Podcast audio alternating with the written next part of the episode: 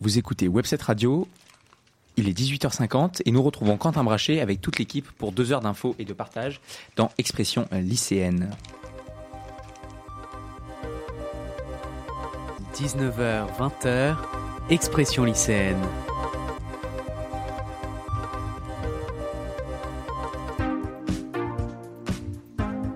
Avec Quentin Brachet sur Webset Radio.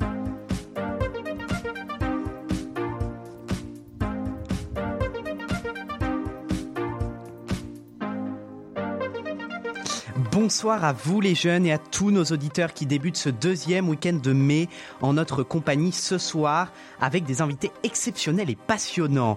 Avec toute l'équipe, nous aurons une nouvelle fois à cœur de tenter de parler pour vous les lycéens et de vous proposer une vision lycéenne de notre société.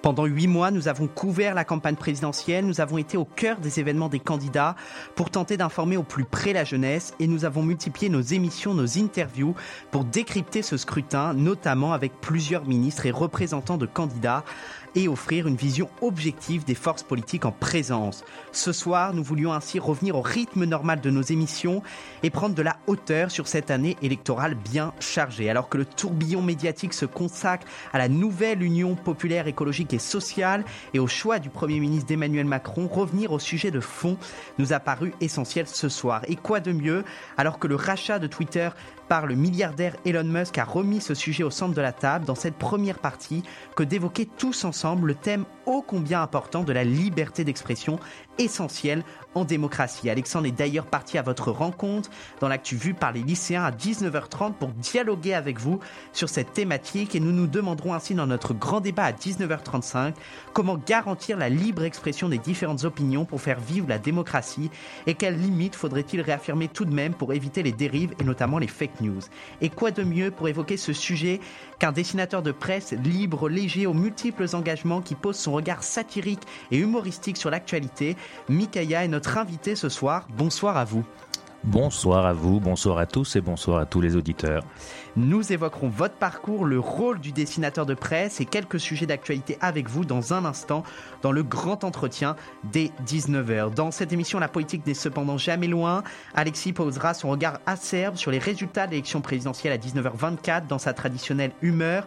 Le grand entretien politique sera également de retour à 20h avec une invitée tout à fait exceptionnelle. Nous nous intéresserons évidemment à l'actualité de ces dernières semaines et en particulier à la question de l'Union européenne qui est de retour au cœur des discussions alors que la NUPES n'a pas exclu la désobéissance au traité. Emmanuel Macron a clôturé cette semaine la conférence de l'avenir de l'Europe au Parlement à Strasbourg dans un contexte électoral tendu à un mois des législatives. Comment construire une majorité forte pour la France et comment redonner confiance en notre système démocratique? Pour répondre à toutes ces questions, je reçois la députée européenne et ancienne ministre des Affaires européennes, Nathalie Loiseau, dans une interview inédite que je, mettrai, que je mènerai aux côtés de Gaspard Fraboulet. Comme d'habitude, nous clôturerons enfin cette émission par une touche culturelle pour le quart d'heure culture à 20h49. D'ailleurs, ne manquez pas la découverte d'un nouvel artiste lycéen, Octave, que nous allons vous proposer à 19h55, où il nous proposera en exclusivité son nouveau titre, Musique dans les oreilles.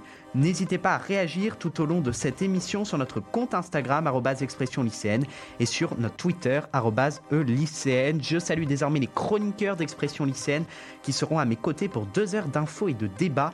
Bonsoir à Alexandre. Bonsoir Quentin. Alexis est aussi parmi nous. Bonsoir Alexis. Bonsoir Quentin. Et Gaspard sera, comme vous en avez l'habitude maintenant, notre régisseur. Bonsoir Gaspard. Et chroniqueur. Bien sûr. Bonsoir à tous et bonsoir Quentin. Quel est le sujet de ton Political Power ce soir à 19h50 Comme tu l'as dit en, en, intro, on va retenir sur les législatives et, et sur cette bataille qui s'annonce déjà très cruelle. Pour l'heure, découvrons notre grand journal et il est présenté ce soir par Alexis. Nous sommes le vendredi 4 février, pardon, nous sommes le vendredi 13 mai 2022. Webset Radio, il est 18h55.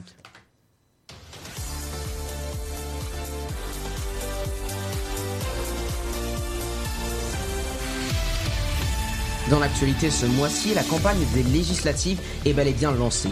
L'heure est aux alliances. À gauche, les partis traditionnels se sont réunis derrière Jean-Luc Mélenchon pour un accord inédit, tandis que le nouveau parti présidentiel Renaissance a mis en place une coalition intitulée Ensemble avec ses alliés. On vous explique tout dans ce journal. Entre guerre en Ukraine, souhait de la Finlande de rejoindre l'OTAN et menace du droit à l'avortement aux États-Unis, l'actualité internationale n'a jamais été aussi pesante. Je vous propose le récit dans quelques instants. Enfin, nous parlerons évidemment en fin de journal des épreuves de spécialité du bac qui se tenaient pour la première fois après deux ans de crise sanitaire. Au programme des deux prochaines heures, à 19h, je reçois le dessinateur de presse Mikaya pour évoquer son parcours professionnel et son engagement au sein de Cartooning for Peace. Puis nous débattrons avec lui du thème de la liberté d'expression dans notre grand débat des 19h35. Et ne manquez pas à 20h notre grand entretien exceptionnel d'une heure avec Nathalie Loiseau, députée européenne et ancienne ministre. Vous saurez tout de sa vision pour le pays. N'hésitez pas à réagir sur nos réseaux sociaux. On commence ce grand journal avec tout d'abord l'actualité politique du mois. Quel visage aura l'Assemblée nationale dans un mois? À qui la majorité? C'est la question que tout le monde se pose, Alexis. Alors à l'approche des élections législatives, les partis politiques rivalisent d'imagination pour se donner une nouvelle image. Par exemple, la République en marche s'est renommée Renaissance et Macron fait courir le suspense sur son Premier ministre. Encore faudrait-il qu'il ait bien la majorité. En ce qui concerne les dernières rumeurs concernant ce poste, euh, le président de la République euh, hésitera entre deux profils, euh, celle de la présidente de l'UNESCO et ancienne ministre de la Culture Audrey Azoulay, ainsi que celui d'Elisabeth Borne, actuelle ministre du Travail. L'identité du prochain Premier ministre sera révélée ce lundi, selon les informations d'Europe 1, et sera une personnalité attachée à la question, je cite, sociale, environnementale et productive. Renaissance s'allie euh, pour ses législatives à Horizon, le parti d'Edouard Philippe, et le Modem pour former Ensemble.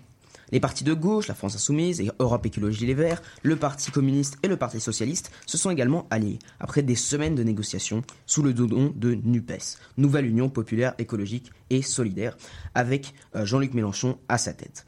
Il sera déjà majoritaire à l'Assemblée. Quant au parti de droite, il refuse pour l'instant de s'allier comme le proposait Éric Zemmour. Ce dernier, après avoir longtemps hésité, sera finalement candidat dans le Var. Quant à Jean-Luc Mélenchon, il ne brillera pas un nouveau mandat de député à Marseille, c'est son lieutenant Manuel Bompard qui le remplacera. Pour l'instant, la voie semble libre pour la majorité présidentielle qui joue des divisions de ses collègues pour, selon les sondages, être en tête pour l'instant. Mais on ne sait jamais et cette élection s'annonce plus serrée qu'il y a 5 ans. Alors, on, précise hein, qu'en termes euh, d'intention de vote, de, nombre de voix au premier tour, c'est la NUPES qui arriverait en tête. Hein, mais en termes de députés. Mais, mais, en termes de députés, c'est effectivement euh, la coalition Ensemble qui remporterait une large majorité à l'Assemblée nationale. Au volet international maintenant, face à la menace russe, la Finlande quitte son emblématique neutralité pour réclamer une entrée dans l'OTAN. Alors oui, la Finlande souhaiterait en effet rejoindre cette organisation militaire autour des États-Unis. Elle a déjà signé des accords de défense avec le Royaume-Uni. Rappelons que la Finlande est un pays limitrophe à la Russie. Donc en effet, le Kremlin n'est pas des plus contents de cet accord et a agi, je cite, ce serait assurément une menace pour la Russie. Appelant la Finlande à bien réfléchir aux conséquences de cette décision. De son côté, l'OTAN s'est déclaré prêt à accueillir, je cite, chaleureusement la Finlande de nouvelles tensions à l'est du continent qui ne présentent pas le meilleur donc. Toujours à l'international, c'est aux États-Unis que se joue un sujet majeur de société, le droit à l'avortement garanti depuis 1973 par la Cour suprême pourrait bien être menacé. En effet, la Cour suprême, à majorité républicaine, souhaiterait retirer ce droit, et donc que chaque État fasse comme il veut sur ce sujet. Le problème, c'est que la Cour suprême n'est pas élue. Ces neuf juges sont nommés à vie. Trump a pu en nommer deux sous son mandat et donc faire basculer la cour la plus importante du pays dans sa poche. Ce ne serait donc pas une décision démocratique alors que la majorité des États-Unis est favorable au maintien de l'avortement. Les démocrates ont d'ailleurs tenté d'adopter une loi autorisant l'avortement au Sénat, mais n'ont pas pu disposant d'une trop courte majorité. De nombreux démocrates se sont donc insurgés de, des décisions euh, de quelques juges extrémistes euh, comme Joe Biden. Je cite, les républicains ont choisi de s'opposer au droit des Américaines de prendre les décisions les plus personnelles concernant leur corps, leur famille et leur vie. De nombreuses entreprises américaines comme Amazon s'y sont également opposées, euh, promettant de payer à leurs salariés le voyage vers un État autorisant l'avortement pour s'y faire avorter. Quels États pourraient donc interdire l'avortement? Plus d'une vingtaine qui ont déjà limité euh, le droit à l'avortement et y sont ouvertement hostiles. Donc le débat qui divise euh, progressistes et conservateurs sur ce sujet est donc plus que jamais sur le point de basculer en faveur des anti-IVG. On termine ce journal avec un retour à l'actualité nationale au chapitre du pouvoir d'achat. Le nouveau président de la République travaille à des réductions de certains prélèvements. Tout à fait, Quentin. Le gouvernement souhaite supprimer la redevance audiovisuelle, 138 euros par an euh, pour ceux qui possèdent une télévision. Cette redevance sert à faire fonctionner la télé publique euh, comme France Télévisions ou encore Arte. On ne sait pas encore comment Emmanuel Macron voudra remplacer cette redevance. Enfin, les examens du bac euh, avec les épreuves de spécialité qui se déroulaient cette semaine. Euh, donc c'était la première fois depuis deux ans que des lycéens passaient des épreuves écrites. Dans le même temps, Jean-Michel Blanquer a annoncé le retour des 3h30 de maths et de sciences dans le tronc commun de première et terminale dès la rentrée 2022. Donc on souhaite bonne chance à tous nos auditeurs qui ont encore des épreuves jusqu'à la fin de l'année, euh, que ce soit le bac de français ou encore le grand oral. Dans tous les cas, ils pourront euh, s'y rendre euh, en transport en commun sans masque, puisque ce ne sera plus obligatoire dans les métros, RER, trains et avions à partir de ce lundi, même s'il reste fortement recommandé par le ministère de la Santé dans les espaces clos. Merci Alexis pour ce grand journal. Il est tout juste 19h01 sur Webset Radio. Vous écoutez Expression lycéenne L'actu où nous recevons ce soir le dessinateur de presse aux multiples casquettes Mikaya. N'hésitez pas dès maintenant via nos réseaux sociaux à poser vos questions, chères auditrices et chers auditeurs, à notre invité. C'est désormais l'heure du grand entretien, juste après un jingle. Le grand entretien. Avec l'invité d'Expression lycéenne.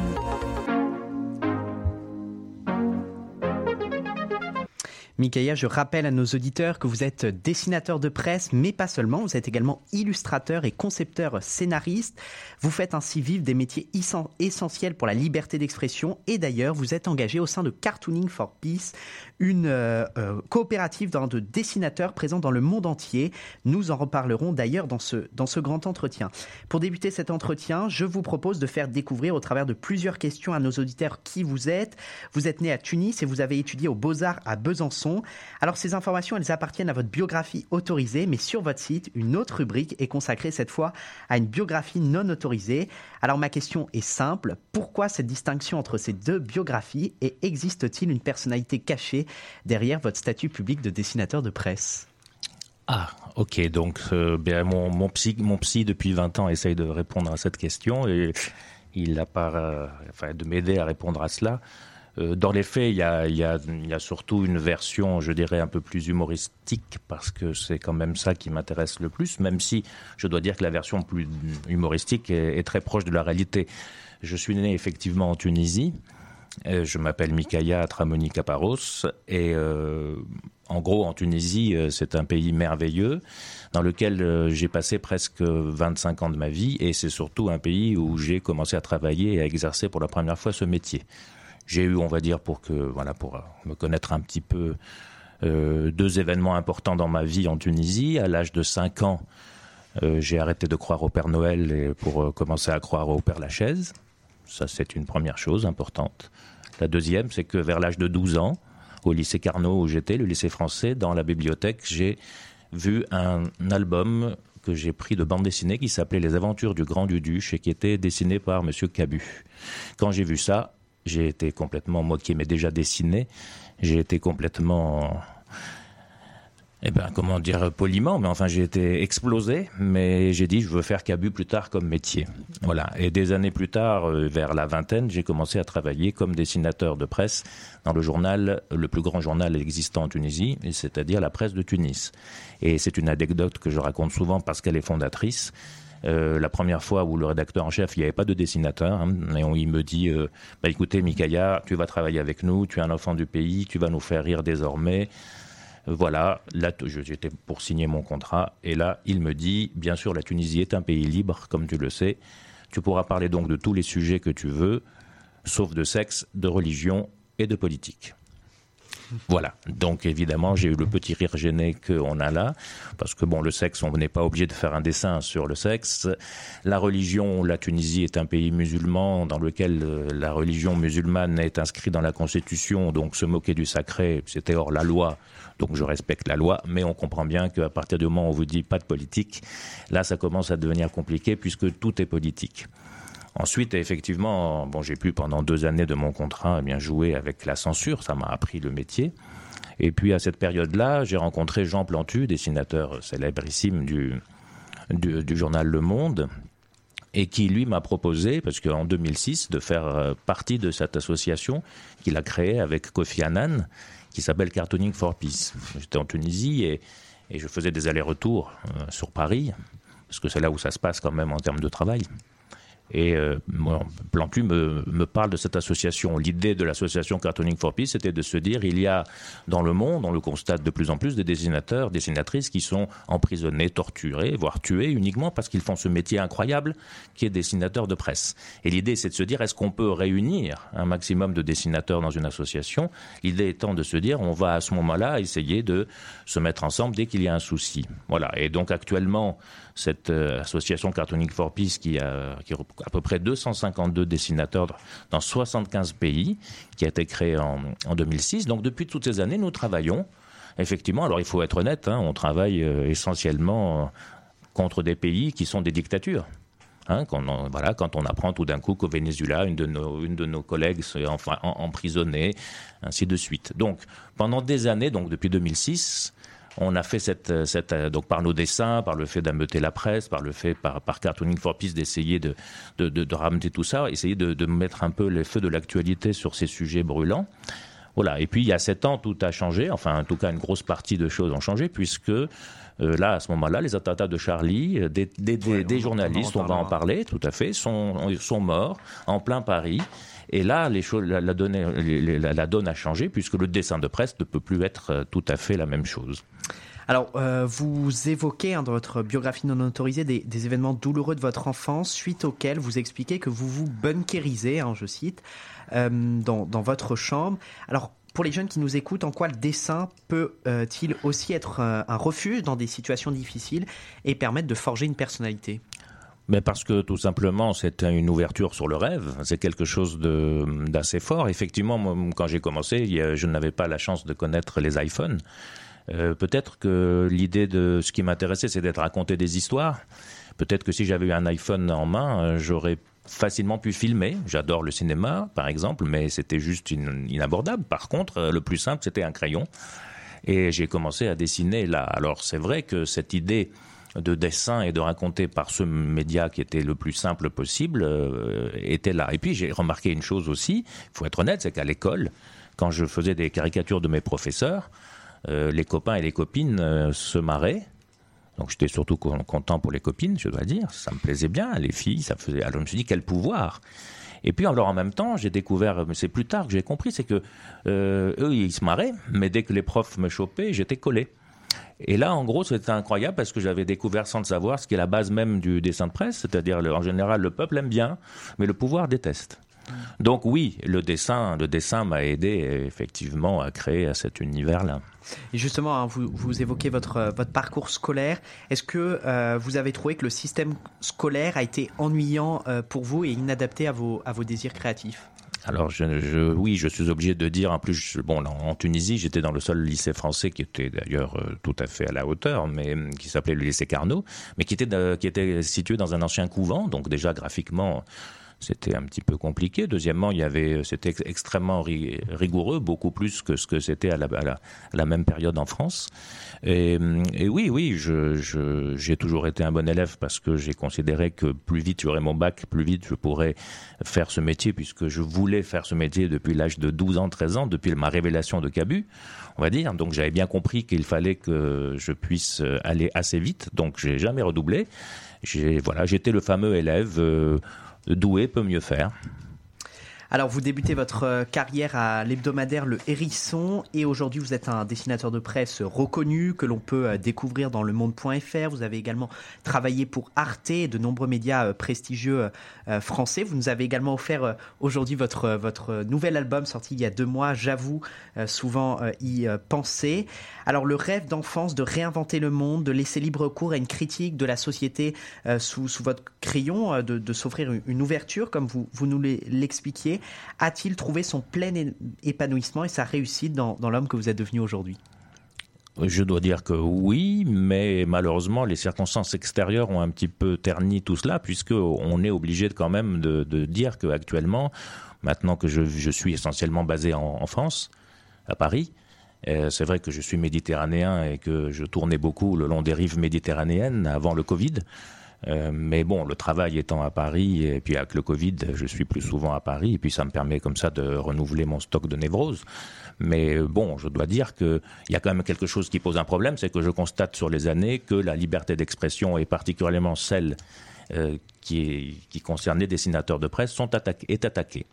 Et on a une situation qui est importante et un petit peu critique par rapport à il y a quelques années, hum, tout simplement parce que des personnes, des gens, des groupes euh, ou des forces essayent euh, en France, bah, on l'a vu, hein, en tuant par exemple des journalistes, des sénateurs de presse, essayent d'imposer des valeurs qui sont, qui seraient, euh, qui sont pour moi effectivement complètement contraires à la base même qu'est la société française, c'est-à-dire républicaine et laïque et démocratique. Alors justement, quel est votre objectif lorsque vous dessinez, lorsque vous prenez un crayon à la, main pour réaliser un, dessin de presse? La première des choses, c'est que quand on en fait un métier, c'est qu'on se dit, euh, il y a tellement de choix qu'il faut déjà choisir l'actualité qu'on va traiter. Et en ce qui me concerne, pour parler, certains dessinateurs sont différents, mais en ce qui me concerne, moi, je choisis ce qui m'énerve le plus. C'est-à-dire que c'est un peu une façon de me venger. D'ailleurs, le dessin de presse par lui-même, si on prend des grands parce qu'il faut revenir à des fondamentaux sur ce qu'est le dessin de presse. Le dessin de presse, c'est quoi un dessinateur de presse? C'est quelqu'un qui va donner son avis sur quoi? Sur une actualité, sur une. Le dessin de presse, c'est pas la même chose qu'un illustrateur. Quelqu'un comme Sampé n'est pas véritablement un dessinateur de presse. Sampé va parler plus euh, d'une ambiance. Nous, les dessinateurs de presse, on, est on se base sur quoi? Sur l'actualité. Donc euh, c'est pas nous qui inventons l'actualité, c'est pas nous qui avons décidé par exemple que M. Poutine avait allé envahir l'Ukraine. En revanche, une fois qu'il le fait, notre travail est de le faire et de donner notre avis, de préférence avec un humour. Mais on est tous bien placés ici et on le comprend, mais rappelons-le quand même que l'humour est subjectif. Et subjectif, ça veut dire qu'il ne va pas plaire à tout le monde. Donc fatalement, il y aura des gens mécontents des dessins de presse. Et on sent par contre, et c'est ça qui est un peu embêtant, et même dangereux et triste, c'est que ce mécontentement est en train parfois de devenir extrêmement viral et fort, jusqu'à engendrer des meurtres, n'est-ce pas? Mais sans aller jusque-là, une certaine crispation, une certaine façon de se dire, euh, au fond, peut-on rire de tout? Y a-t-il des limites? Quelles sont-elles? Les fameuses questions, mais qui engendrent en face non plus des débats, mais des invectives. Alors justement, hein, on, va parler désormais des, attentats de Charlie Hebdo qui ont touché euh, euh, la France en, 2015. Euh, vous, les évoquez souvent lorsque vous échangez, lorsque vous partez à la rencontre de collégiens et de lycéens pour faire découvrir votre métier et évoquer sans tabou les, sujets de, de laïcité. alors, Mikaya, est-ce que selon vous, on doit accepter de choquer pour convaincre et garantir la liberté d'expression.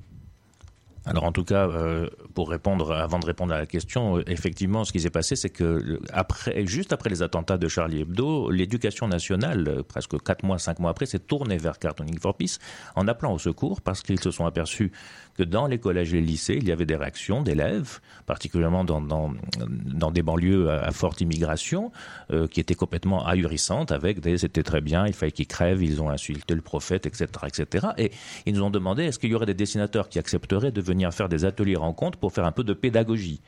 Donc euh, bon ben moi j'y étais, je suis parti un peu comme ça avec euh, certains de mes collègues qui acceptaient de faire ça. C'est pas notre métier, hein, mais de se dire on est allé, nos amis sont morts. Je vous rappelle entre parenthèses que moi qui étais tellement fan de Cabu, j'ai eu la chance en arrivant à Paris de le rencontrer. Je lui ai présenté mes dessins et grâce à, lui, j'ai pu rentrer dans la grosse la grosse Bertha. Donc c'était un ami, comme était un M Charbin. Ce sont des gens qui étaient des amis et d'autres des collègues. Bref, quand l'éducation nationale se tourne vers cartooning, on y va. Et qu'est-ce qu'on constate? Qu'il y a effectivement un problème de pédagogie de connaissance et avec une volonté assez forte et radicale de dire non, c'est interdit, non, il ne faut pas. Donc tout le travail que fait Cartooning for Peace à travers ces ateliers, c'est déjà de contextualiser, c'est déjà d'essayer de comprendre ce qu'ils connaissent. Or, beaucoup de, des lycéens et, d'élèves euh, bah, ne connaissent pas grand-chose, ont juste entendu des choses. Donc tout le travail, c'est de se dire, voilà, de parler de cette importance de ce qu'est la liberté d'expression. Et oui, cette liberté d'expression, je le rappelle à tout le monde, ce n'est pas ce qui arrive, ce n'est pas une histoire de dessinateur de presse. Parce que malheureusement, après les attentats, qu'est-ce qu'on a entendu? Pour ceux qui étaient, je dirais, assez modérés hein Oui, c'est triste, bien sûr, c'est pas, pas bien. je suis Charlie, mais après tout, arrêtez de dessiner, comme ça, vous les excitez pas.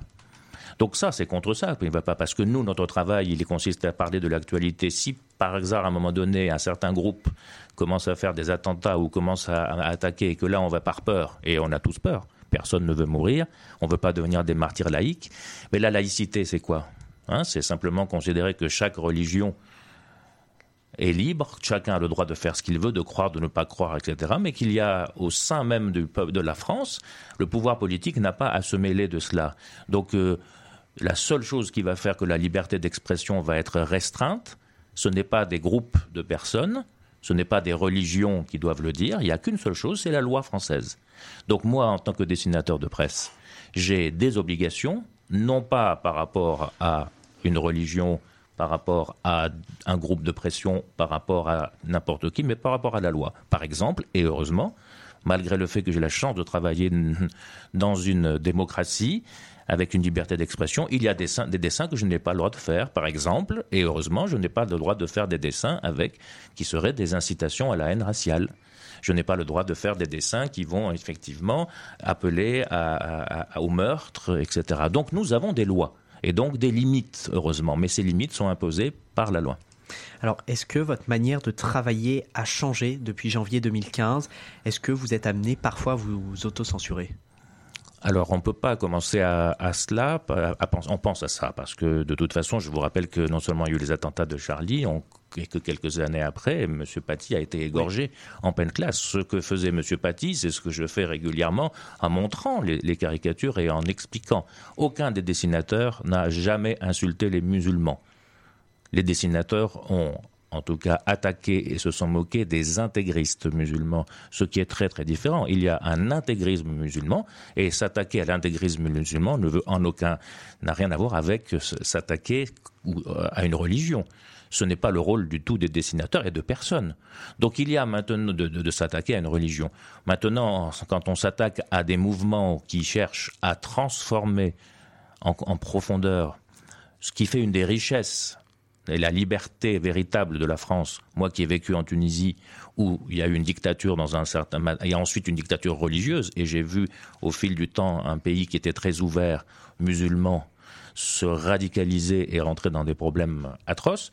Euh, il est clair qu'on n'a pas envie de vivre ça là, mais en France, mais il y a des groupes de pression qui travaillent. C'est une réalité euh, là-dessus. Donc notre travail à nous est de continuer à le faire, mais on ne peut pas penser euh, comme on a toujours travaillé avec, euh, avec une certaine intelligence, en toute humilité, euh, on ne peut pas commencer à se dire qu'on va trouver un humour qui va plaire à tout le monde, et surtout s'interdire des sujets. Nous vous rappelons, hein, il faut rappeler qu'en France, le droit au blasphème, c'est-à-dire le droit de se moquer du sacré, est autorisé.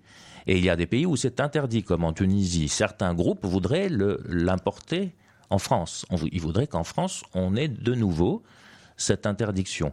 Or, je rappelle que les dessinateurs de presse, c'est en fonction de l'actualité qu'ils dessinent. Donc quand ils vont attaquer le sacré, ils vont souvent le faire parce qu'il y a une actualité. Alors, en introduction, j'ai évoqué votre euh, engagement au sein de Cartooning for Peace, qui, vous l'avez dit, hein, défend partout à travers le monde les libertés euh, fondamentales, notamment des, dessinateurs de, presse. Euh, donc, c'est un formidable réseau de dessinateurs pour donner la parole aussi à ceux qui ne peuvent pas s'exprimer. En quoi Cartooning for Peace a révolutionné le dessin de presse et a servi des causes internationales? Pour les raisons que j'ai un peu évoquées déjà, c'est-à-dire que d'abord ça a permis à, des collègues qui étaient dans des pays qui sont beaucoup plus dans lesquels c'est plus complexe d'exercer le métier de dessinateur de presse, d'arriver plus ou moins à le faire, euh, alors que ça aurait été impossible.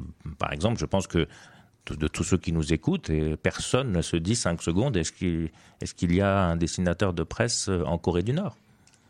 Croyez-vous qu'il y a en ce moment, par exemple, un dessinateur de presse euh, libre, euh, par exemple en Russie?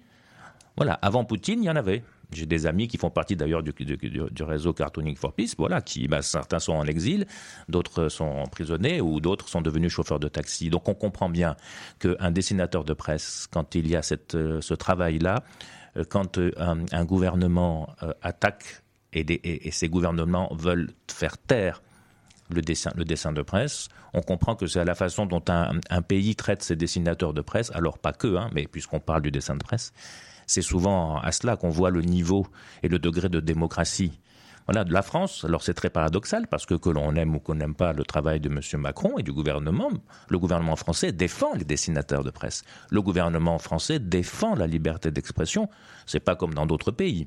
En revanche, il y a un problème de plus en plus avec parfois une opinion publique qui est petit à petit amenée, et cela c'est agité par justement l'intégrisme euh, qui essaye de faire croire aux gens qu'il y a des problèmes parce qu'il y a des dessinateurs de presse. On entend même, mais à cause de vous, il y a eu des, morts de vos dessins. Non, il y a eu des morts, des attentats, des gens qui se faisaient tuer au nom de, Dieu, hein, dans, des, dans, des, dans, des écoles, dans des pays musulmans. Et là, on a fait des dessins. À ce moment-là, quand ces dessins ont été faits, il y a eu des morts et on fait des dessins sur cela. Donc euh, c'est très important de, bien comprendre euh, des fondamentaux sur cela et surtout de bien comprendre que ce n'est pas une question simplement de dessinateur de presse. La preuve, après les attentats de Charlie, hein, euh, par exemple, juste après, il y a eu l'hypercachère. Aucun n'avait dessiné le prophète. Hein. Ensuite, il y a eu quoi? Ben, Le Bataclan, qui avait dessiné, etc., etc. Donc, on comprend bien que cette atteinte à la liberté et aux valeurs républicaines laïque et démocratique que sont la France concerne chacun de nous, chacun de tous les auditeurs. Et cette liberté, vous savez, si on vous dit, bah, ok, vous êtes dessinateur, c'est pas grave, arrêtez de dessiner, ok, il y aura plus de dessinateurs de presse. Mais ça, c'est un signe. Et ainsi de suite. On comprend bien que la liberté, elle est pour tous. Alors, dans, un contexte de, guerre en Ukraine, comment les dessins de presse peuvent concrètement permettre euh, d'être des armes pour défendre la démocratie et soutenir aussi les, peuples euh, oppressés? Ah ben c'est un peu, il faut être honnête, ce sont des armes à, la fois dérisoires, mais pour moi nécessaires. Euh, on pourra, on peut rien faire à part de décider partir, euh, prendre les armes et défendre. Mais, mais vous savez, l'avantage du dessin de presse, c'est pour ça qu'un dessin de presse est, toujours souvent euh, va déclencher un rire qui va être différent en fonction des styles d'humour. On a tous en tête et on comprend tous, par exemple dans les humoristes, qu'il y a des styles d'humour différents euh, que le style d'humour de Gad Elmaleh n'est pas le même que celui de Mohamed Silla, qui n'est pas le même que celui euh, de, Florence Foresti, ça tout le monde le comprend, et c'est exactement la même chose avec les dessinateurs de presse, c'est qu'il y a plein d'humour. C'est l'avantage sur une même situation. Donc on a, on a, c'est très important de comprendre que notre rôle, il est certes, euh, comment dirais-je, on va pas pouvoir changer le cours des choses, mais on a une arme qui est énorme, qui est le rire. Parce que le rire, c'est un peu une vengeance du, pauvre, de celui qui est oppressé. On n'a rien d'autre à faire. Qu'est-ce qu'on va faire? On va en rire. On va en rire pour ne pas pleurer. On va en rire pour aussi, il faut être euh, honnête, essayer de faire réfléchir. Chacun parle en fonction de son style. En ce qui me concerne, quand, on, suit mon travail, euh, on, voit, on voit bien que ce que j'aime moi dans l'humour, dans mon type d'humour, c'est d'essayer de faire réfléchir, d'essayer de décaler. Et simplement, souvent, vous savez, pour moi, le plus belle chose qui puisse m'arriver, c'est quand on me dit deux choses. Euh, mais au fait, mais tu es quoi, toi T'es de droite T'es de gauche T'es quoi? Euh, On ne sait pas. Parce que c'est ma vie privée, ce que je suis, ma sexualité, ma vie, tout ça, tout ça, c'est privé. En revanche, euh, ce qui m'intéresse, c'est de pouvoir dénoncer partout. Donc d'être engagé, mais non pas encarté.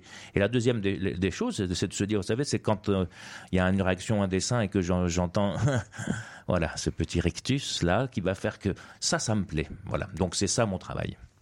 Alors pour terminer, Mikaya, nous aimons aussi faire découvrir dans cette émission des métiers et susciter des vocations auprès des, des lycéens. Alors que diriez-vous, quels conseils donneriez-vous aujourd'hui à un jeune qui souhaiterait suivre votre trace et se lancer dans le dessin de presse? C'est rigolo parce que j'étais il y a pas très longtemps dans une classe et puis on parlait comme ça dans ces échanges et tout d'un coup il y a parmi les questions il y a un élève qui a dit Monsieur Monsieur euh, quand on fait ton métier euh, on est riche et célèbre? Alors je lui dis bah écoute si tu veux faire un métier riche et célèbre tu fais euh, Kim Kardashian donc voilà la motivation il faut être honnête si je dois donner des conseils à quelqu'un c'est qu'il faut vraiment avoir cela chevillé au corps c'est-à-dire de se dire que euh, c'est quelque chose qui est extrêmement profond et la seule chose pour pouvoir euh, donner quelque chose, c'est de se nourrir. Donc plus vous allez vous nourrir intellectuellement, plus on va regarder des choses, plus on va être ouvert, plus on va avoir envie de donner. Et si ça passe par ce merveilleux canal qui est le dessin et le graphisme et le dessin de presse, ça, c'est vraiment magnifique. Mais euh, c'est vrai que on peut pas dire, surtout en ce moment, que ce soit quelque chose de facile. C'est bien pour ça que ce n'est, comme c'est pas facile, il faut non seulement se mobiliser. Donc j'encourage tous vos, auditeurs et auditrices, je ne sais pas s'ils le font, mais regardez du dessin de presse. Vous avez en plus un, média magnifique euh, qui quand même un des avantages d'Internet, hein, c'est qu'il suffit de taper Euh, bon, alors au hasard, Mikaya, par exemple, M-Y-K-A-I-A, vous verrez, mais aussi dessinateurs de presse, etc. Vous avez la possibilité d'en voir. Plus vous allez en voir, plus vous allez en comprendre, plus vous allez en comprendre les codes, car il y a des codes, plus vous allez aimer ça, et c'est quand même quelque chose d'important de rire. On a besoin de rire, de sourire, parce que la situation, plus les situations sont complexes, plus je trouve que c'est une façon de réfléchir euh, tout en s'amusant pour ne pas pleurer. Bah, le rire, une façon de, réfléchir, c'est ce qu'on pourrait retenir hein, comme phrase euh, emblématique de, cet entretien très enrichissant. Merci, euh, merci à vous. Vous restez avec nous pour le grand débat qui aura lieu à 19h35 sur la question suivante comment garantir la libre expression des différentes opinions pour faire vivre la démocratie? Et quelles limites faudrait-il réaffirmer tout de même pour éviter les dérives et notamment les fake news? Je rappelle également qu'à 20h10, j'animerai avec Gaspard Fraboulet le grand entretien politique où nous recevons ce soir l'ancienne ministre et députée européenne Nathalie Louis N'hésitez pas à réagir à cette émission, chers auditeurs, sur nos réseaux sociaux. À 19h25, je vous propose désormais de passer à l'humeur d'Alexis, qui revient sur les forces en présence et sur les résultats de l'élection présidentielle de 2022. Alexis, c'est à toi. Voilà une élection présidentielle de grande qualité qui s'achève. Non, je rigole, c'est reparti pour 50 plus avec notre président Jupiter préféré, et puis pourquoi pas plus avec Edouard Philippe ou Gabriel Attal, sait-on jamais. Admirons tout de même l'art de Macron de se faire réélire tout en étant la personnalité la plus détestée des Français. Pourtant, ce sont ces mêmes Français qui ont voté pour lui à deux reprises. On est presque dans la servitude volontaire que critiquait la Boétie déjà au XVIe siècle. Comme quoi l'homme ne change pas. Le français, en tout cas. Après une campagne où on a pu observer que les hommes politiques sont les gens les plus déconnectés de la réalité, on a vu quelques mesures intéressantes. Euh, le référendum d'initiative citoyenne de Le Pen, euh, la 6ème République de Mélenchon, ou encore le constat de l'inégalité de traitement des candidats de la salle. Malheureusement, le monarque présidentiel ne daigne pas en tenir compte, préférant rester dans une démocratie imparfaite, dans un système néolibéral parfois injuste, qui pratique une écologie et une lutte contre la corruption et de la fraude, ah, la fraude fiscale euh, de façade, euh, pour avoir la conscience tranquille, et qui distribue un chèque de 100 euros à chaque fois que les Français ne sont pas contents, et qui a fait plonger la dette de 600 milliards. Mais ce n'est pas grave, ce seront nos retraites qui paieront. Mais bien que la France fasse un grand déclassement international dans tous les domaines et, soit une démocratie plus qu'imparfaite, elle n'aura pas moins une démocratie. C'est au devoir des citoyens de sanctionner leurs dirigeants quand ils sont gens. D'où viennent alors les 28% de Macron au premier tour? Déjà, on a les 5% les plus riches, ou du moins une grande partie d'entre eux. Eux, on les comprend, c'est à leur avantage, même si la vie politique, comme le rappelait Tocqueville, est le seul moment où l'homme regarde plus loin que le bout de son nez et pense pour la société entière et non pour soi. Précepte que certains pourraient donc suivre plus souvent. Mais alors, les 23% des autres A-t-on 23% de Français qui ont voté utile au premier tour, face au danger des extrêmes? Ils semblent avoir choisi une solution de facilité face à une offre politique élargie de 12 candidats. Le regretteront-ils? Nous aurions aussi aimé que cette élection, quel que soit le candidat élu, permette à une assemblée sans majorité où les politiques auraient enfin pu discuter au lieu de se taper dessus, permis d'accepter les mesures qui nous plaisent et rejeter celles qui ne nous plaisent pas par référendum, instaurer le RIC et permis également une refonte politique, une refonte profonde euh, de la vie politique française. Mais non, à dans 5 ans. Merci Alexis euh, pour cette humeur qui nous permet de nous plonger davantage dans la question des législatives que nous évoquerons avec la députée européenne et ancienne ministre Nathalie Loiseau euh, tout à l'heure à 20h. Je rappelle que le dessinateur de presse Mikaya est toujours notre invité. Nous débattrons avec lui du thème de la liberté d'expression à 19h35 qui sera introduit par l'actu vu par les lycéens d'Alexandre dans un instant. Mais tout de suite, je vous propose de marquer notre première pause musicale avec le titre très poétique Un jour je marierai un ange de Pierre de Mer. On se retrouve juste après dans Expression lycéenne, l'actu. 19h, 20h, Expression lycéenne. Avec Quentin Brachet sur Webset Radio. On fera l'amour dans les nuages, en priant pour que rien ne change, tu sais. Une histoire ancrée dans les âges. Et docteur, un jour je marierai un ange. On fera l'amour dans les nuages, en priant pour que rien ne change. Eh, ici l'amour c'est beaucoup beaucoup trop superficiel On fait que te répéter un jour il tombera du ciel. Et c'est toujours le même discours de belles paroles. Bientôt vous serez à court, non. Aussitôt que le jour se lève Je m'en vais faire tout je rêve Que plus rien ne bouge sauf nos lèvres. Je m'élève eh, Aussitôt que le jour se lève Je m'en vais faire tout je rêve d'un amour n'existant pas qui pourtant m'attrustera. Docteur,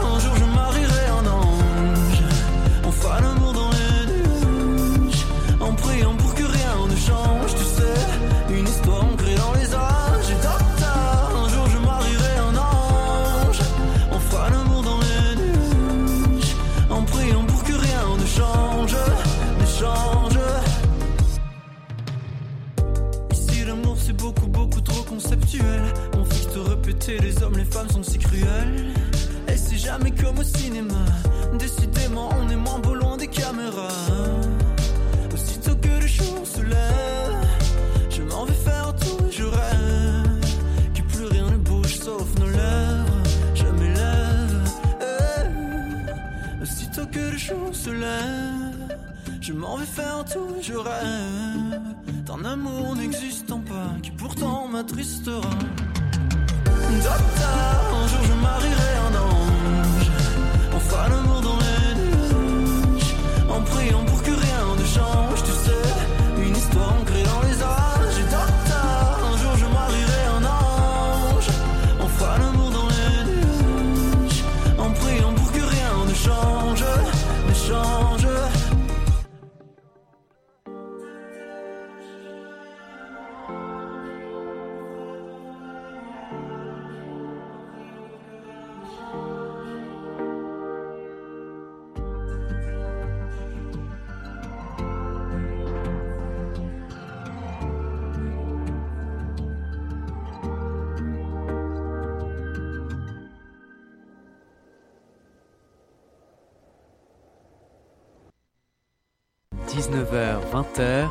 Expression lycéenne.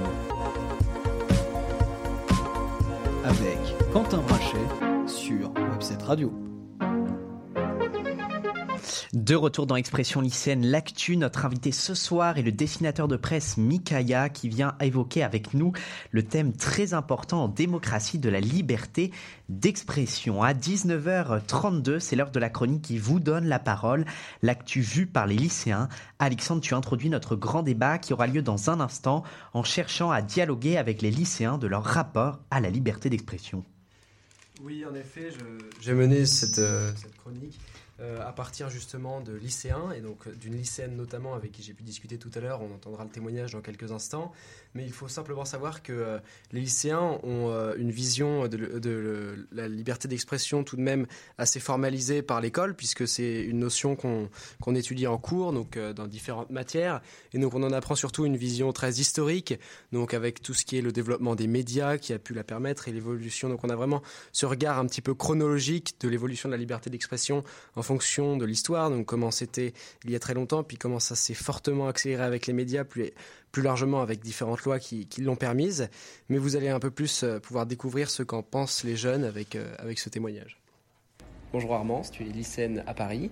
Et euh, pour toi, euh, penses-tu que la- aujourd'hui la liberté d'expression est une notion fondamentale en France? Alors en effet, pour moi, c'est réellement une notion fondamentale puisque donc c'est la base euh, des droits, euh, donc euh, des droits qui nous nous ont été donnés dans la dans les différentes déclarations des droits de l'homme et du citoyen. Euh, c'est réellement une chance pour nous d'avoir euh, d'avoir la possibilité de pouvoir euh, dire ce, ce qu'on veut, de pouvoir exprimer nos pensées, nos opinions sans en être inquiété. Et est-ce que tu penses justement que cette notion fondamentale pour toi est aujourd'hui menacée dans le monde et plus particulièrement en France? Est-ce que tu pourrais essayer de nous distinguer les deux échelles? Alors, tout d'abord, en France, menacer, c'est peut-être un bien grand mot. Ce qui est vrai, en revanche, c'est que notamment, euh, elle s'exprime beaucoup par le biais des médias.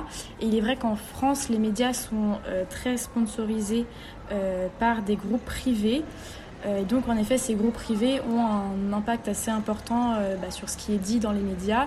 Et, et donc justement, ce qui est reflété par les médias ensuite va être écouté par la population et c'est ce qui est censé justement forger euh, notre avis critique, mais s'il est basé donc sur des informations qui ont été transmises euh, par des, enfin influencées notamment par des euh, par des médias qui sont à la base aussi corrompus, enfin corrompus est un mot un peu fort, mais, mais qui, donc qui sont biaisés, bah, ça modifie forcément la vie que nous on porte. Après, bon, encore une fois, c'est à nuancer parce qu'on est dans un pays quand même qui a euh, nombreuses lois, etc. Donc la, liberté d'expression est tout de même très importante et, euh, plutôt respectée. Euh, mais en effet, on tend aujourd'hui à ce que euh, la liberté d'expression soit plus compliquée, on va dire, à exprimer.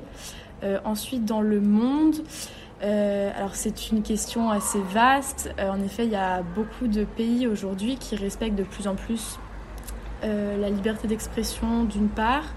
Euh, c'est un droit qui a été accordé dans la, Déclaration des droits de, l'homme et du citoyen, qui est la déclaration universelle. Euh, mais d'autre part, on a quand même beaucoup d'exemples, justement un peu comme la France, où on, dit, donc le pays est déclaré comme un pays qui respecte euh, la liberté d'expression. Toutefois, pratiquement parlant, c'est pas réellement le cas. Et on a toujours, justement, par rapport à ces médias ou même par rapport aux autorités, un certain contrôle de ce qui est dit et qui donc ne respecte pas entièrement la notion, le principe même de la liberté d'expression. Et à ton avis, qu'est-ce qui, dans le monde globalement, et en France plus précisément, parce qu'on habite en France, qu'est-ce qui permet la liberté d'expression? Euh, ce qui permet la liberté d'expression, bah, tout d'abord c'est la loi, je dirais c'est la constitution. Euh, donc c'est des fondements juridiques même qui nous, qui nous permettent donc euh, bah, d'accorder cette liberté à tous et aussi euh, bah, toutes les mœurs aujourd'hui qui sont beaucoup plus libérées, je dirais.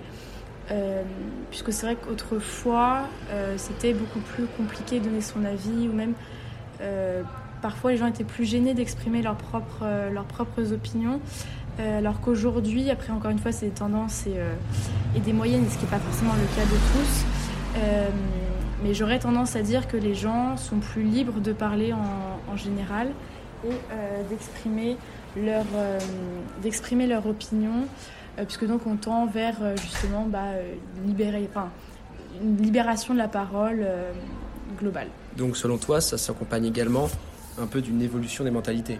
Exactement. C'est à la fois donc l'évolution des contraintes juridiques, mais qui enfin, celles-ci sont, sont, arrivées assez rapidement, je dirais, après la Seconde Guerre mondiale mais euh, c'est plutôt la liberté justement euh, de mœurs qui est arrivée euh, progressivement et qui aujourd'hui se libère de plus en plus malgré quand même aujourd'hui beaucoup beaucoup de, controverses. On voit notamment par rapport, j'ai un exemple assez en tête qui est par rapport aux communautés LGBTQ, etc. Donc qui, est tout de même bah, une situation assez complexe et très controversée dont on parle beaucoup, beaucoup aujourd'hui.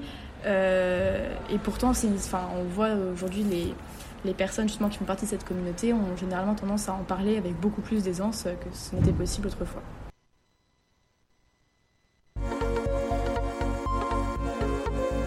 Le grand entretien. Avec l'invité d'expression lycéenne.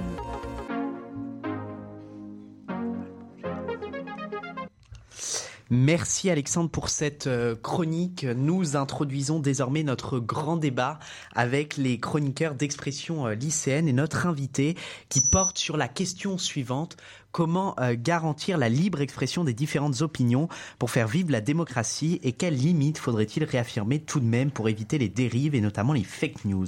Mikaïa, dessinateur de presse, je rappelle que vous êtes toujours avec nous pour ce euh, grand débat et je vous propose euh, pour débuter de faire un tour de table avec les chroniqueurs. Quelle est pour chacun votre définition de la liberté d'expression? Et on commence avec Alexandre. Bien, pour moi, la liberté d'expression, c'est euh, le fait de pouvoir euh, s'exprimer euh, librement dans, son pays et même dans le monde, même si c'est pas permis partout. ça doit être néanmoins encadré par des lois afin de ne pas non plus en abuser. Alexis Mais pareil, pour moi, c'est pouvoir dire tout ce qu'on pense sur des sujets divers, néanmoins dans le respect, évidemment, enfin, de, pas de haine, pas de haine raciale, etc. Gaspard bah, euh, D'un point de vue, euh, enfin littéralement parlant, c'est pouvoir s'exprimer dans le respect, mais euh, c'est aussi, je trouve, un indicateur du niveau de, du, niveau de liberté dans le pays, plus que bien sûr un droit. C'est aussi, enfin regardez quand on compare la France ou la Suède, etc., à la Corée du Nord, quand on compare leur leur indice de liberté d'expression, tout de suite il y a, y a un petit écart qui se creuse. Mikaïa ah bah, je, suis d'accord avec tout ce qui vient d'être dit. On n'oublie pas que dans liberté d'expression, on commence déjà par euh, expression. S'il n'y a pas de liberté, euh, l'expression, on ne pourra pas l'entendre. Donc ça ne voudra pas dire qu'on n'en pense pas moins. Mais on ne pourra pas le dire, on ne pourra pas l'exprimer. Et pensons ça, parce que on, connaît des pays qui ont été cités, où bien il y a des gens qui pensent des choses mais qui ne peuvent pas. Donc il se trouve que le dire. Donc il se trouve que évidemment on est plutôt mieux loti que certains autres pays, mais si en France on, doit aussi être euh, réaliste et considérer, quand on a un peu de recul, ce qui en ce qui me concerne, notre dessinateur de presse, c'est qu'à la différence de beaucoup de gens qui suivent l'actualité, ce qui est normal, hein, on a une actualité chasse, chasse l'autre, et comme on n'a pas travaillé dessus, on a tendance à l'oublier. Donc, ce qui se passe, c'est que moi, dessinateur de presse, je l'oublie pas. Ce qui est intéressant, c'est de voir sur le temps. Et plus, plus, bon, ça fait plus de 20 ans que je fais ce métier, et ce qu'on voit, c'est une évolution. Une évolution qui est malheureusement, en ce qui concerne la France, une problématique euh, non pas institutionnelle, non pas en termes de loi, mais en termes de réalité concrète sur l'opinion publique. En gros, il est de plus en plus compliqué d'exprimer quelque chose librement sans qu'en face, avec en plus ce qui arrive avec les réseaux sociaux et tout cela qui se rajoute, sans qu'en face il y ait des réactions. Or, les réactions sont très bien, comme on disait, le débat très bien, mais quand c'est de l'invective et de la haine, euh, là, ça commence à poser problème. Donc, on voit bien qu'il y a une crispation qui entraîne au bout d'un moment le risque de se dire on n'ose plus parler pour éviter les réactions. Alors Elon Musk a récemment racheté le réseau social très populaire euh, Twitter, même s'il a annoncé aujourd'hui qu'il euh, suspendait ce, rachat. Euh, arguant ainsi un combat pour la liberté d'expression euh, et promettant notamment de revoir le bannissement de Donald Trump de la plateforme. Alors euh, tout d'abord, Mikaya, est-ce que vous avez le sentiment aujourd'hui que les citoyens sont parfois contraints dans leur liberté d'expression, notamment par les, réseaux sociaux, mais au nom de celle-ci, peut-on vraiment tout dire?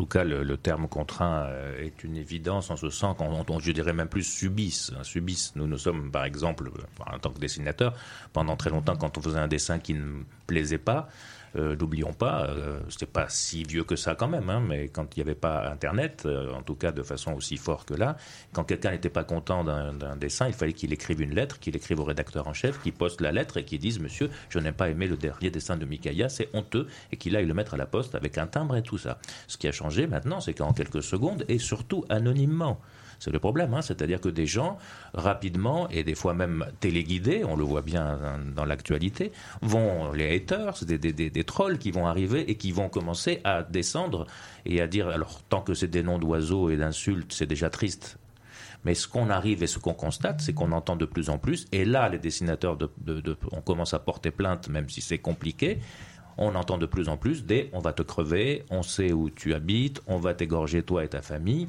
Donc on est là dans tout d'un coup une montée euh, de, violence. Donc évidemment, euh, là, ça pose problème. C'est une conjonction d'ensemble de choses. C'est jamais un seul problème. Il y a des gens qui cherchent, euh, des forces qui cherchent à transformer certaines valeurs républicaines et laïques, je le répète. Grâce aux les réseaux sociaux, grâce à ce travail qui est fait sur Internet, malheureusement qui atteint aussi la jeunesse. Et moi qui suis en contact, euh, d'ailleurs, était très intéressant ce qu'on a entendu tout à l'heure, hein, le, témoignage euh, qu'on a entendu de la lycéenne qui, était, qui, parlait. C'était très intéressant de voir que cette conscience du fait qu'on est dans une liberté d'expression, mais que d'abord tout ça est fragile et que c'est quelque chose qui peut non seulement être attaqué, mais qui peut diminuer. Il faut en être conscient de ça, donc il faut au jour le jour continuer à faire ce qu'on fait là en ce moment, et ce que vous faites bravo, c'est-à-dire euh, continuer à réfléchir et à débattre. Alors peut-être les, chroniqueurs sur, euh, sur cette question de, de, la censure par, euh, par les réseaux sociaux. Alexandre. moi, je suis, je suis d'accord avec vous c'est vrai que c'est très important de continuer à débattre. Et alors, je voulais ajouter quelque chose sur, euh, sur les réseaux sociaux, euh, parce que ça peut être aussi, enfin, c'est très utile pour débattre, euh, comme le souhaite Elon Musk, mais néanmoins, c'est quand même quelque chose d'assez dangereux dont il faut prendre conscience, c'est-à-dire que la parole est donnée à n'importe qui. Donc, c'est vrai que nous, ici, vous l'avez dit, on, on, essaye de réfléchir sur les sujets, d'avoir une réflexion assez profonde et d'essayer de l'expliquer. Euh, néanmoins, sur les réseaux sociaux, le souci, c'est justement cette rapidité de tous les commentaires et cette, parfois cette, euh, un petit peu euh, déferlante de haine qui attire énormément de personnes, qui va énormément influencer le, reste des, utilisateurs. Et donc, quelque part, ça peut être un danger aussi, une des limites de la liberté d'expression à travers ces réseaux sociaux, puisque le fait de donner la parole à des personnes qui ne sont pas forcés, enfin qui n'ont pas vraiment pris le temps de réfléchir à la question et qui vont avoir cette possibilité euh, anonymement, donc euh, de, sans, sans conséquence derrière, de pouvoir attirer des personnes dans une sorte d'opinion pas forcément euh, vraie, mais surtout pas forcément réfléchie et juste, ça peut être un très gros danger euh, que présentent ces réseaux sociaux à propos de la liberté d'expression. Bah c'est une évidence. En tout cas, ça a changé profondément euh, ce qui est l'essence même du dessin, du métier du dessin de presse. Mm. Puisque avant, quand on dessinait, c'était dans un journal euh, qui était, on, va dire en gros, on savait à peu près qui lisait, hein, les lecteurs, les abonnés, on imagine ceux qui se le prêtent, etc. Mais enfin, on avait une idée et on achetait en général le, journal. Maintenant, mon dessin qui est sur Internet, en quelques secondes, il est non seulement vu dans le monde entier, mais la question, c'est une réalité. Qu'est-ce qu'on fait de ça? Est-ce qu'on va penser cinq secondes qu'on va pouvoir trouver un humour qui va plaire au monde entier? On sait très bien que c'est impossible. Donc, première des choses, oublions le fait que euh, ça peut être vu dans le monde entier, euh, faisons-le. Ensuite, euh, comment ça va être réagi? Oui, il y a des pays qui vont être choqués parce que dans leur pays, peut-être, ce genre d'humour ne se fait pas. Mais est-ce que c'est mal qu'un dessin choque? Bien au contraire, je pense que la base même du dessin de presse, en tout cas qui va à la fois faire rire, est quelque chose qui choque. C'est quelque chose qui va toujours, et ça, ça choquera toujours quelqu'un. On ne peut pas faire hum, suite à cela si on pousse un raisonnement en disant puisqu'il y a un risque de choquer et maintenant pire, éventuellement d'être attaqué, pire d'être tué, pire d'être égorgé en milieu scolaire, on va se dire puisque c'est ça, alors ne le faisons pas par crainte. Et on se retrouve, puisque tout à l'heure l'intervenante disait quelque chose d'intéressant, quand les médias dominants sont aux mains de 5-6 milliardaires qui effectivement, d'une certaine manière, travaillent, ils sont là, comment voulez-vous qu'à un moment donné, qu'est-ce qu'on entend nous? On entend, ok, mais ça risque de faire des vagues attention au. Et donc, il y a, c'est pas une vraie censure directe, c'est quelque chose qui se fait de façon plus insidieuse parce qu'il y a des groupes qui risquent de se retrouver euh, attaqués ou se sentir attaqués. Alors d'ailleurs, à, ce sujet, euh, le gouvernement a hier annoncé la suppression de la redevance télé qui permet de, financer les, médias euh, publics. Euh, Mikaya, vous avez notamment travaillé, vous travaillez toujours pour Arte. Est-ce que cette mesure pourrait menacer la pluralité dans les médias, l'indépendance de l'information et donc la liberté d'expression? Ah, vous savez, c'est terrible parce que ben, justement, j'ai l'âge de me rappeler quand tout d'un coup TF1 qui a été privatisé et que M. Bouygues avait fait son, donc vendu par quand même M. Mitterrand, hein, donc, euh, et qui est devenu privatisé. Il avait fait son grand discours en disant que ça, va être le mieux disant culturel. Voilà, on voit ce que c'est devenu à partir du moment où, une chaîne ne, va plus que dans les intérêts privés. Alors bien sûr, euh, par exemple France 2 et d'autres, euh, malheureusement, ont, ont essayé de l'imiter. Euh, prenez, regardez la qualité. Bon ben voilà, c'est pas, je, ne le dis pas être corporate. Euh, regardez la qualité de ce qui est fait sur Arte ou sur des, des, endroits où justement on n'est pas simplement dans euh, la rentabilité, le fait, le fait de se dire qu'à un moment donné on va plus pouvoir faire de, de, documentaires à partir du moment où cela va gêner le, pouvoir privé. Non, non, tout ça est un signe assez démagogique qui fait dire voilà on vous ça va payer moins cher, mais dans les faits, c'est une fois de plus une marchandisation supplémentaire, une loi du marché qui fait que là, il n'y a plus que l'intérêt des, annonceurs et des actionnaires. Alexis, peut-être sur, euh, sur, sur, cette question de la suppression de la redevance télé. C'est une très mauvaise idée. Après, on ne sait pas comment il va la remplacer. Si ça se trouve, ça va être euh, la même chose, sauf que ce ne sera pas payé directement. Mais, euh, mais le fait de. Déjà que beaucoup trop de, de médias, télé, surtout la télé en France, sont privatisés peut-être aller vers la privatisation de, France 2, euh, euh, etc., France Télévisions, euh, c'est vraiment pas une bonne nouvelle, puisqu'effectivement, le, le but d'un journaliste, c'est pas forcément d'être rentable. Effectivement, il y a la question de la rentabilité, parce que bon, on peut pas tout faire gratuitement, mais aller que dans la rentabilité pour faire euh, pour produire une information, ça me paraît pas une bonne idée. Et n'oublions pas qu'on a quand même euh, on a quand même un exemple, c'est-à-dire qu'on a déjà des tas de chaînes privées et regardons regardons ce que ça produit. Donc on voit bien qu'à un moment donné, plutôt que d'essayer d'aller vers le bas, c'est-à-dire essayer de le fameux donnons au public ce qu'ils ont envie d'entendre, ce qui est une folie absolue puisque c'est jamais comme ça. Rappelons-nous ce que ce qu'ont été les, les, heures de la télé où justement il y avait des pièces de des, pièces de théâtre, il y avait des choses qui étaient faites qui étaient plutôt vers, pour tirer vers le haut. Et là maintenant, voilà. Donc oui, c'est une très très mauvaise nouvelle. Je ne sais pas qu'est-ce que ça va donner au bout du compte, mais c'est en tout cas un, vilain message. En ce qui concerne le respect de la liberté de la presse, la France était classée 34e en, 2021, preuve que le pays des, droits de l'homme peut, peut faire mieux. Alors comment défendre aujourd'hui la liberté de la presse partout dans le monde? Ben, partout dans le monde, euh, nous, avec Cartooning for Peace, on essaye de faire cela, c'est-à-dire euh, justement euh, avec une équipe formidable de, de, de, recenser tout ça, avec tout ce réseau de dessinateurs du monde entier informés, etc. Donc oui, on essaye, mais plus de façon plus concrète, puisque nous sommes en France. Effectivement, ce travail est important parce que ce travail de, de, menace de la liberté d'expression pour toutes les raisons que l'on a déjà évoquées est quand même est quand même réel, est quand même euh, est quand même là sous divers prétextes. Mais je vous rappelle que qui dit liberté dit rire, et sans rire il n'y a pas de liberté. Et sans liberté, il n'y a pas de rire. Donc là, on est dans, dans le cœur même du sujet. Et c'est vrai qu'il y a un travail à faire de, pédagogie, il y a un travail euh, à faire de, se nourrir de, plein de choses. Et, euh, oui, il faut, continuer à se battre. Et on va, se battre, comme tous ceux qui sont désireux euh, d'être, libres et d'exprimer librement leurs opinions. Venant d'un pays où pendant des années, encore, il y a pire comme dictature, hein, mais enfin, c'était quand même dictature. Je peux vous dire qu'il fait bon vivre dans un pays magnifique comme la France, où, par exemple, pendant des années, j'ai dessiné, entre autres, euh, le président François Hollande, et par hasard, je l'ai rencontré euh, dans une soirée euh, de Cartooning for Peace, et quand on s'est rencontrés, et il m'a dit oui oui j'ai bien vu votre dessin et je connais votre travail.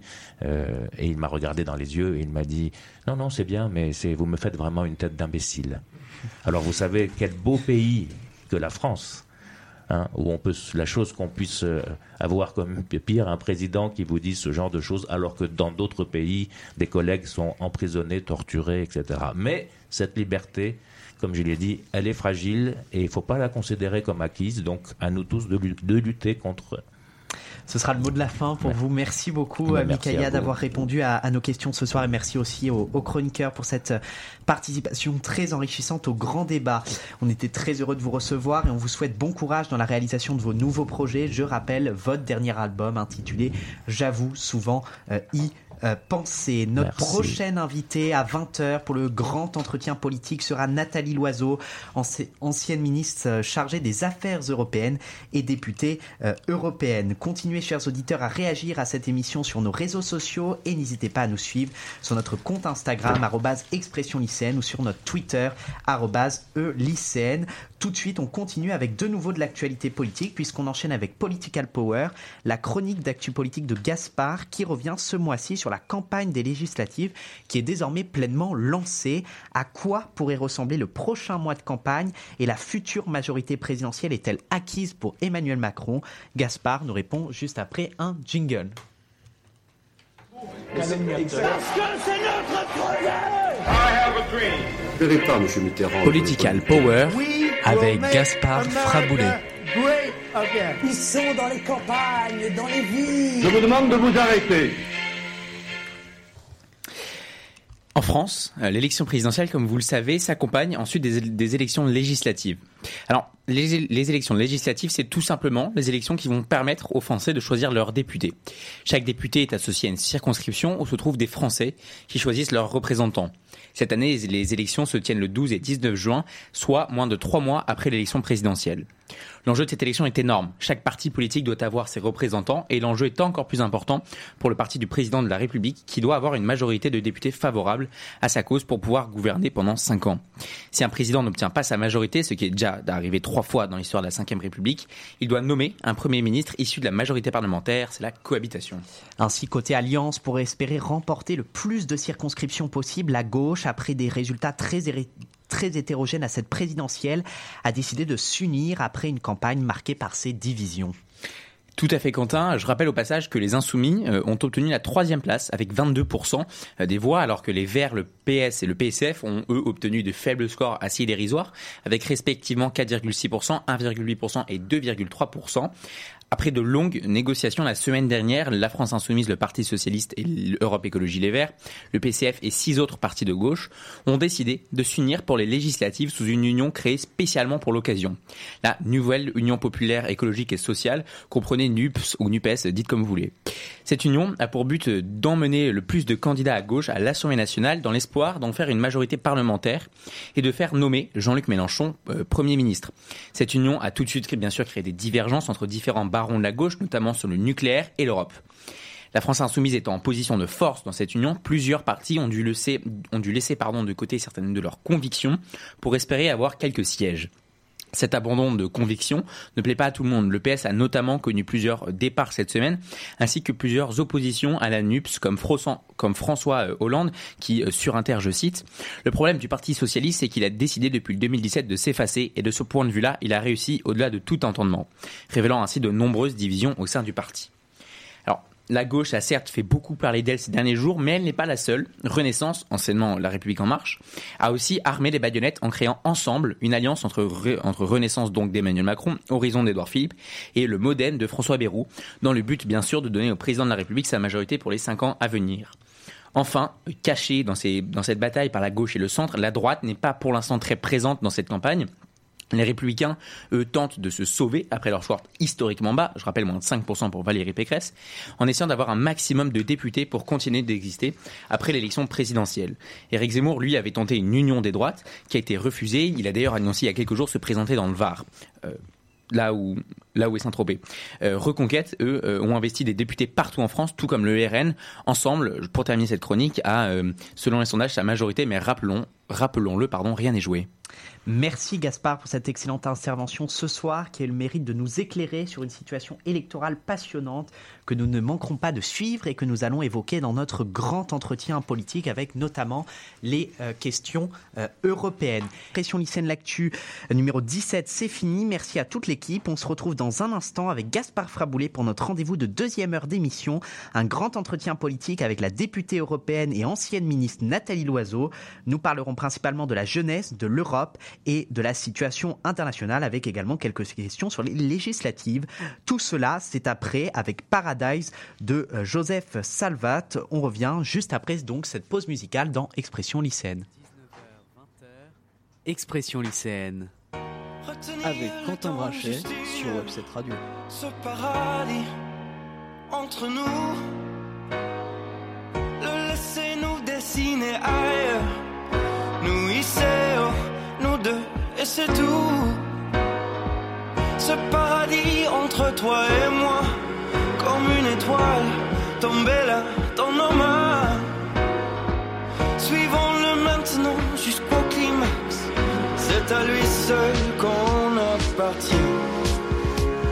Forgetting gets easy where the milk and honey run. And our grow sharp clouds of an island sun. Paradise, paradise. So just lay back.